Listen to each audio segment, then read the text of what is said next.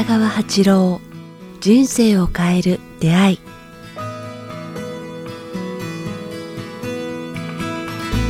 こんにちは早川洋平です。北川八郎人生を変える出会い。今日は第88回です。何日になるんですかね。えっ、とおそらく9月11日9.11ですね。はい。満月がそろそろ美しくなる季節ですね。秋9月10月芳醇ですね芳醇のあの香り、いい季節ですがい、い季節になりますね。秋田。早い。先週はこう旅のねお話しされてる、先生そういえばその中でねなんか天真爛漫ってキーワードがあってそれはそれでいつか話したいっておっしゃってたんですけど、うんうんそのいつかは今週にしましょうかそうですね。天真爛漫な生き方先生よく確かにキーワードでおっしゃってますけどあんまり詳しくちゃんと聞いたことがないんですけどああ、そうなんですね。天真爛漫に生きるっていうのは私のこう行きつ行き着くところの人生の一つかなっていう感じがしますね。まあ今あの早川さんとか30代40代っていうのはなんか天真爛漫に生きていくことできないじゃないですか。なんか子供をしつけるとか世界の仕組みの中に入るとか、はい。あの羽目を外せないとかなんか遅刻できないとか、はい。あの約束の時間を守らなきゃいけないとか、なんかこう規則ごとに当てはまって生きていかないといけないところがありますよね。ですね聞いてるか、まあ、僕全部 全部外れてるから、まあ、じゃあ僕もある意味天真爛漫なのかなって今思いながら聞いちゃいましたけど 一般的には多分そうですよね。一般的にはみんなこう約束ごとにがんじがらめになってるじゃないですか。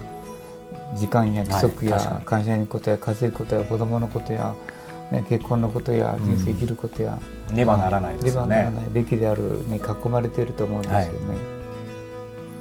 それから外れることがなんか天真爛漫。外れてもなんか人々から許されるし尊敬してもらえるというか、なんかそういう生き方があるような感じがするんですね。うん先生ご自身はそういう生き方をしてると思っていらっしゃいますか？やそういう言い方をしたいけれどもやっぱ外れたり、まあ、そこであんまりやると人に迷惑かけて悩み、うん。逆に人を傷つけなくなったりしてそれが悩むことになるけれどもやっぱでもさらにそれを突き抜けると人から逆に愛されてくるようになりますねこう。天然のアホみたいなとこがあるじゃないですか確かに。わざとに忘れじゃなくて。なんかこうあこの人なら許されるようなっていうようなはい。仕方ない優しさなんかいい人なとってもいい人だけど、うん。でもちょっとういい人だけじゃいけないんだよって世間があるありますよね、はいはい。い、い人だけで生きてはいけいけないんだよっていうけども、天真爛漫っていうのはそこを突き抜けることができる人がいると思うんですよ。確かに憧れますよね。あのと寅さんみたいにねああそうですね。こうもうめちゃくちゃなんやけど、でもなんか突き抜けるってそこに純真性っていうかね、そうですね。動機の計算しきらない生き方とかアホアホではなくてなんかあなんか純真だよなってあの人ほのぼのとするよな、あ。でもそれってお話伺うとどうなんでしょうね。やっぱりなんだろう。それができる人ってやっぱり他人だったりこの世界とか社会をなんか信じてるとか信頼しきってないとできないですよね。ああると思いますそれと下手なんだと思いますね。徹底して下手なん山根っていうのが一人いるんですけどね。番組でも何回も。あのはい。山根っていう僕もお目にかかりました。はい。あのなんか やってる。あのとこもちょっと天真爛漫なとこありますね、うんなかなか面白いとこなんですけど、うんうんうんうん。すごい僕から見てアホやな間抜けやな、でも可愛いし、うん。なんかい憎めないアホみたいないい男いますね。まあでも日本人には特に今こそちょっとなんかそういう天真爛漫の勧めは必要かもしれないですね。なんかそういう DNA が欲しいですね。欲しいですね。ねえこう、でそれ許される世界もいいんじゃないかなって、うん。そろそろ、うん。あんまりガンジーが確かに。ラメでなんかせ日本中に監視カメラが貼ってあって、全てがなんかで国民番号制で何もかんもうんきついですね。見払うんでこういう国っていうのはおかしいんじゃないかな。そうかでもそれが許される社会っておっしゃったように文字通り許す許されるっていうのがなんかもうちょっと日本人の中で、おおらかでもいいんかなと思いますよね。なんかさっきおっしゃったようにまあやっぱり人に迷惑かけることもあるわけじゃないですか。特にその天真爛漫に生きてたら、でもそれでもまあいっか許すか許されるかみたいのがなんか。多分電信生に来て迷惑かけてもいいけれどもその人から僕らが逆にや安らぎとか勇気をもらえることができる時はああいいんじゃないですか。そうですそこがね天真爛漫な良さではないかな。そこがポイントですね。ただ迷惑かけるだけじゃなくて、うんそう。この人の生き方がこうなんかど純粋でこうなんか感動したり勇気をもらったりからあなんかそこに安らぎがあったり笑いがあったり腹の底から笑ったりとかね。もうなんでこんな下手なんだよという けどでもなんかその純真性と脆さと泣き笑いがあるというのが僕天真爛漫っていいと思いますね。そこになんか相手に対して安らぎやあこういう言い方でもいいんだよなっていう。うんまあ、まさにそこにね純真性ともおっしゃいましたけどし、えー、やっぱり計算がないってことですね。計算がない。左脳が働いてないってことですよね。そうそうそう計算のない方。でも50代からそろそろそれ目指してもいいんじゃないかな、うん、責任あるとか地位につくとか名誉につくとか名なんか名誉ある仕事をするとかいう目指す人もいるけど僕は逆にそうではない人たちの方がこれ難しいですねこう計算しないで狙わないでその生き方を狙うということですよね。できると思うんですね。だんだんだんだんどうした飛び抜ける自由に生きていくってことがなんかできると思いますね、ん、なんかね、はい、あの地位と名誉とそれを目指さない生き方じゃないかな。あそうですね。そういう意味ではそうだ、うん、有名になるとか、はい、人間国宝になるとか、うん、なんか歴史に名を残すとかいうのを全部捨てる。こだわらないってことだな、うん、で貧乏とかなんとかじゃなくてなんか人々の笑顔が見るのが大好きという生き方ができればいいんじゃないかな、はい、先生ご自身はこうまあね完璧にやっておっしゃってましたけど徐々に自分の中でやっぱりシフトしていったのっていつぐらいからですか？やっぱり30代からかなそれを目指したいって外れた時からですね。あのそのサラリーマンやめ世の中外れて、はい、なんか森の中に住み始めて、うん、うん、もうその時に2つのことをテーマにしましたね。はい、そんな話していいかな？えっ、ー、とこう時間持ち金持ちよりも時間持ちになりたいと思った。いいですね。うん。金持ちよりも時間持ち。そうですね。で、なんか職を定めないで自由にこう生きていきたいと思った。うんはい、でもそれはちょっと難しかったかな。うん。金持ちよりもそうですね。時間持ちになりたい。それは難しかったっていうのは？説明が難しいってことですか？それかそれがなかなか難しかった。でも職定めないで先生生きてるといえば生きてるじゃないですか。そうですね。それは自分の才能とか生き方、うん、なんかなんかやっぱ突き抜けたものを目指そうと思ったのかな、うん、うん、やっぱそこね才能がいりますね。なんかわかんないけど、うんうんうん、じゃあまずは金持ちより時間持ち。そうそうそう。金持ちよりも時間持ち、うん、から人に人が喜んでもらう笑顔が見るのが大好きっていう言い方ができればいいかな。うん、でももう一つはそうなんか家族とこう私たちが楽しく生きて生きてそしてなんか自分の生き方が時々なんかなんていうかな誰かにこう誰かの人生にこう、はい、良い影響を与えることができれば、うん、ああこれほど嬉しいことはないけれど、うん、それも計算しないというかねできないなるのが、まあ、目指してましたね、はい、あ30代いいな。でもそういうなんか大枠を定めてなんかあれですかねもうあんまり細かいことにはこだわらないみたいなところはあったんですか、うん、日本人にはちょっと難しかったけどまあでもいると思うんですよね、天真爛漫な生き方っていうのは。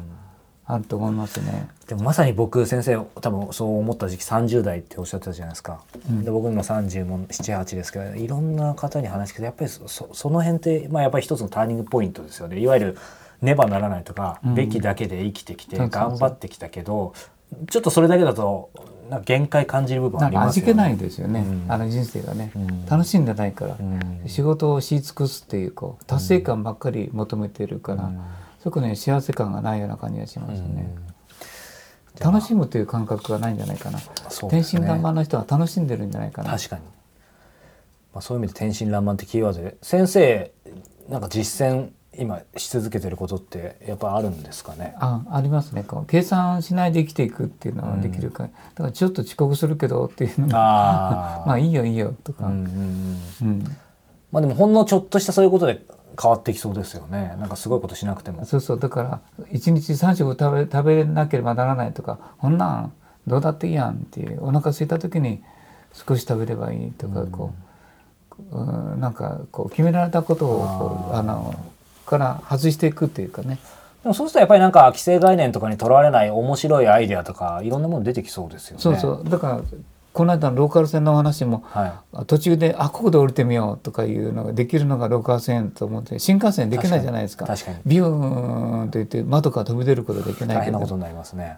飛行機もそうやね。はい。途中から降りられないけども、うん。ローカル線の旅はここから降りてあの原野歩いてみようとかあの沼の周り行ってみたいなとかいうの降りてからちょっと行けるからね。まさに風天の寅さんですよね。そうそう。それが。まああの天真爛漫に通じるよね、うん。ローカル線のあれっていうのもそれと思うと名古屋ライブっていうのを僕やってるのああずっと聞きたかったです。そうですね。うん確かに。それも天真爛漫のそうよね、まあ、全く全く逆の発想よねですよ。これ皆さん投げ銭ライブって多分想像してるのと逆なんですよね。そうなんちょっと説明して、はい投げ銭ライブというのは、えー先生が、えーまあ、何人かで組んでですね、えーその演奏をして、えーその、えー対価に投げ銭をもらうということじゃないんですよね。そうですね先生が下手だ先生たちが下手下手な人たちが音楽それでもこう音楽をみんなに聴いてもらいたい、ということで先生たちが投げ銭するんですね。ねお客様に。そう失敗音を外した時とか。これこれでもえもう最初からそういう前提でやってみようみたいになったんですか？そうと言い訳。だからその時だけ言い訳していいよ、はい。今日あの朝眠たかったからあのちょっとあの練習してこなかったとかね、やっぱ遊び心。いいですね。だから僕らの南西生には2つあるんですよ。はい。それ一つは失敗したらごめんなさいでそこでみんなに100円玉をみんなにバッとこう、はい。なあのなんなんていうかおひねり。おひねりで、はい。中にごめんなさいとか 最後まで聞いてねとか逃げないでねとか、はい。あのこうそんなにあのなんていうか夢中にならないでねとかはい。いろいろ。でそういうことを書いてみんなにそこで失敗した時にはい「ごめんなさい」っていうばらまくっていうかね。でもう一つは、はい。あの言い訳いい OK だよ。普段はねしないですもんね。普段は失敗しないんだけど、ん。ここは言い訳タイムみたいなの作って。いいですね。だから人生のこうまあ真面目に生きるよりも時々失敗しても、うん。こうね音を外して生きていこうよっていうか。やっぱりこうなんでしょう人生でそういうままあまあ余白というかうんうん。ゆとりというか、なんかちょっと欲しいですよね。うんうんだって音を外すことあるやん、ありますよね。どんなにやっても、ねねばならないでやってても。うん、だけまあ音を外して生きていこう。そこにこう笑いや過ちや、あなんかごめんなさい言えばいいんじゃないっていうかね、でそれをお互いに許したり許し合ったりそこで楽しむとかいいよ、うん。うん、でも頑張っていい音出してねとかで徐々にこう音をあの、うん。上達していい音楽していけると、下手だけどもあなんか聴いてほしいな。っていう生き方かな、うん。いや違う違う。音を外しながら生きていくっていう。でも許してね、でもなんかそういう生き方して、まあ、先生あのご自身多分こういうふうに僕接させていただいたと思いますけどやっぱりそういう生き方してる方人にも逆に優しいですよね。そうね。自分もごめんなさい。自分自分ができない。自分ができないのにうん。相手に求められないもんね、うんうんうんそういう人いるよね。ね。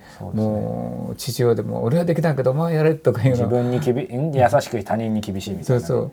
俺はできなかったけどお前はやらなくちゃという、そんなアホやんって、間違いですよって言いたいねあなたができないことはみんなできないですよ。ね。でもまあそうでもないか、うん。うん。でもやっぱりほとんどのねあの真面目な方はやっぱり自分に厳しくなかなかこうゆる自分もこうゆとりがない。だからまあ他人にも厳しくみたいな方もいるでしょうから。やっぱりまずちょっとねこういう生き方してみると、そうですね。今ストレスが、うん。あの多い社会だからはい、そういう社会に対してはこういうあの天真爛漫ナウジアンライブっていうのはそうですね。とても大事なテーマだと思いますね、うん。皆さんも音を外して生きていきましょう。ぜひ天真爛漫な生き方をしていきましょう。さあこの番組では皆様からのご質問ご感想を募集しております。そして過去の、えーテーマで、えーもっと詳しく知りたいことも募集しています。第何回のどんなテーマかも含めて、えーお寄せいただければと思います。詳しくは北川先生のホームページもしくは北川アットマークキクタス .jp までお寄せください。